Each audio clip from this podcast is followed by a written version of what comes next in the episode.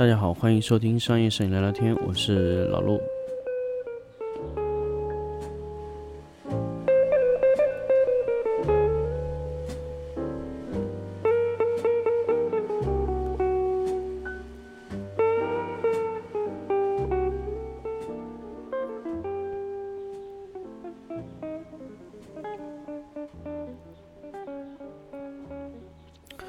欢迎大家继续收听商业摄影聊聊天的新的节目。我们这一期呢，跟大家来分享一个关于商业摄影版权的话题。那么，其实版权这个事情呢，就是我们可能说我们知道很多很多年，但实际上真正的去用这个东西，还真的是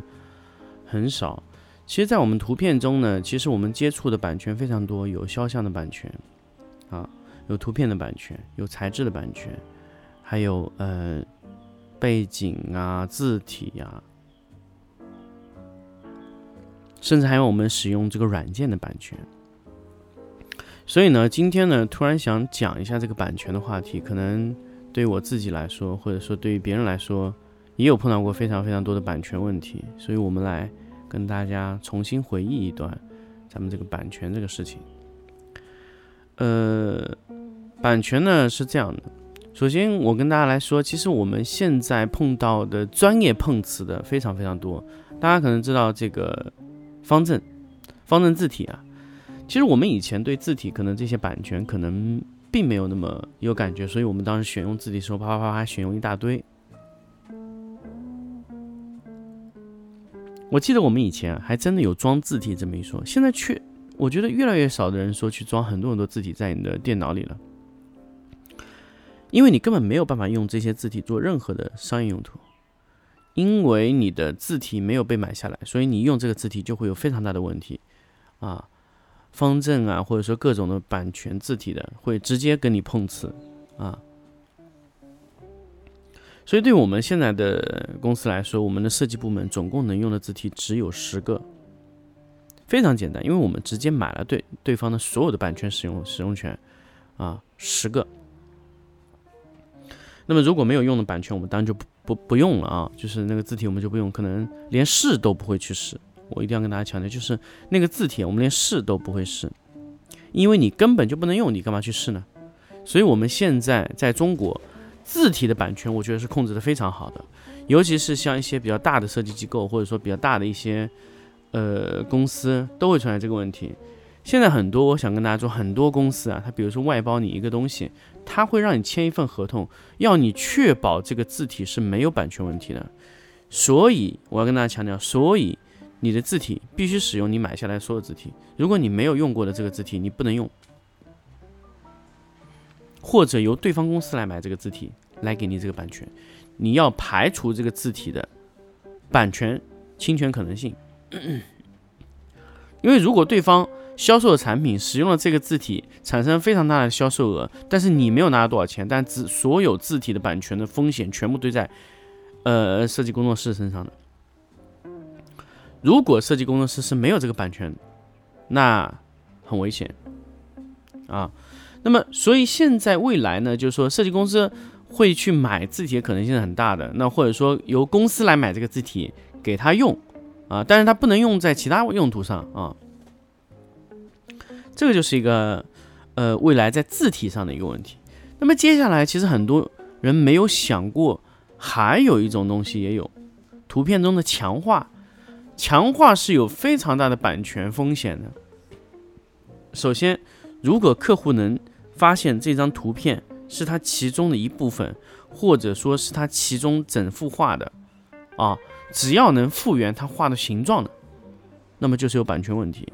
所以一般我们用强化的时候怎么用呢？我们就会把一张图片拉伸、变形，弄到我们想要的形状，而并不是这个强化本身的形状。再一个就是背景，啊，背景呢，其实我们以前的一些，比如说你窗户外的一些窗户的一些背景啊，那如果你要呃贴材质或者说贴一个窗景上去的时候，窗景也是有版权的，所以我们一定会把那个窗景的图片啊，比如什么饱和度去掉，各种弄。然后得到一张，呃，类似的效果。这种就是避免了这个图片去匹配造成的问题。呃，前几天有一个，我记得有一个朋友给我发了一段消息，说：“哎，老陆，我能不能用你的图片去印一个数码喷绘做背景？”我说：“不行，不是我不愿意给你，是我给你我就害了你。如果你用了这个图片，被我的公司知道了，他会告到你，完全就不想拍这个图啊。所以说，版权是很重要的。”我记得以前啊，很多的公司他会去做这个批进原图，什么意思呢？就把别人的图片拿来，然后把自己的产品批到这个里面去。我告诉你，这是有非常大的风险的。如果被原图公司或者原图的服务的甲方公司发现这个行为，他可以直接起诉你啊，因为这个东西呢，就是非法占用他的图片，因为你无法提供这张图片的原版权。所以你会有非常大的风险。对方如果直接起诉你，就会有问题啊！不要以为你只是 P P 图或者怎么样。现在对于你们来说，可能淘宝不下架是一种很好的，但是如果对方直接通过法院的形式起诉你，你就会有很大问题啊！现在所有的公司，它在网页上展示的图片都是做过图片图片版权保护的。你随便从哪个地方、哪个渠道获得它的原图，并且使用它的原图去修改，你都会有非常大的风呃这个版权风险问题。我一定要跟大家强调这一点，就是说，如果这个图片你不是真正的能拥有这个版权，甚至你是把它买下来的，你没有购买的途径啊，那这个版权就问题大了。所以我们现在买的所有的图片，或者说呃要清晰的展示背景的。都会去买，为什么呢？买图片有一个证据，证据你就是拥有了这个图片的使用权，那么你的个人的风险就转嫁给了别人。那么他有没有这个风险是要他自己去解决的啊？你要从正规的网站，比如说华盖啊，呃，什么 Adobe 的一个一个一个商城啊，都可以购买正版的版权啊。未来中国有更多的。卖图片版权的，呃，可以说有更多更多的去卖图片版权的这个公司啊，网站各种渠道，所以未来图片的版权会进入到可以说是非常重要的一个情况里面。那么中国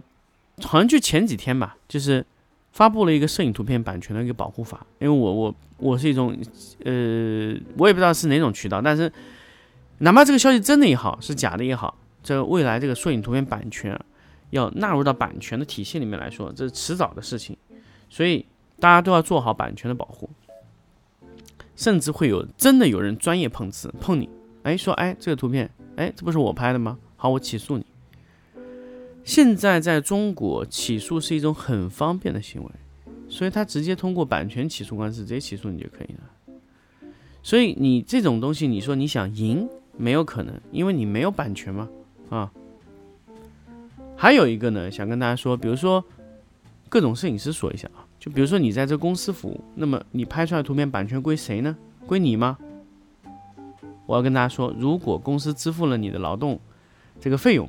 图片就全部是他的，你没有任何版权啊，一定要跟大家强调，就是说。你在公司上班，你拍所有所有时间的这个图片，你不能公开展示，但是你私下的给客户看一看，这是没有问题的。但是公开展示是一定不行的，因为那个版权永远属于公司，啊，包括保密权各种都在里面，甚至有些大型的公司它还会有保密协议，啊，各种图片啊，这种团队各种保密协议都会在里面，所以一定要跟他强调这一点，就是版权保密协议都是属于公司的，保密权都是都是公司的，你只是拿了工资，啊，这就是。在公司上班和离开公司以后，你要失去的东西就是这一些。好，关于这个商业版权啊，就跟大家聊到这里。那么接下来还是聊聊我们的 workshop 的活动。那么其实由于疫情的原因呢，现在其实大家都在担心这个我们办那个 workshop 的这个可能性会不会取消。那么还是跟大家强调，不会，我们会一直办。那么七月份是我们呃。着重会去办的。那么这一场呢，现在我们收到了各个方向来的一些呃奖品，和我们以前两期一样，我们会通过比赛的形式把这些奖品发发给大家。有咖啡，有一卓的标准光源，还有呃黄道的数据线啊，还有各种一系列的奖品，我们都会通过呃各种的形式发送给大家。那么 workshop 的报名方式呢，非常简单，关注这个商业摄影聊聊天的微信公众号，或者说 QQ 群搜索商业摄影聊聊天都可以找到我们。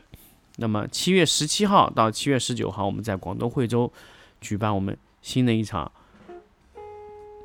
关于家具类的 workshop 的课程，三天两夜啊，欢迎大家报名。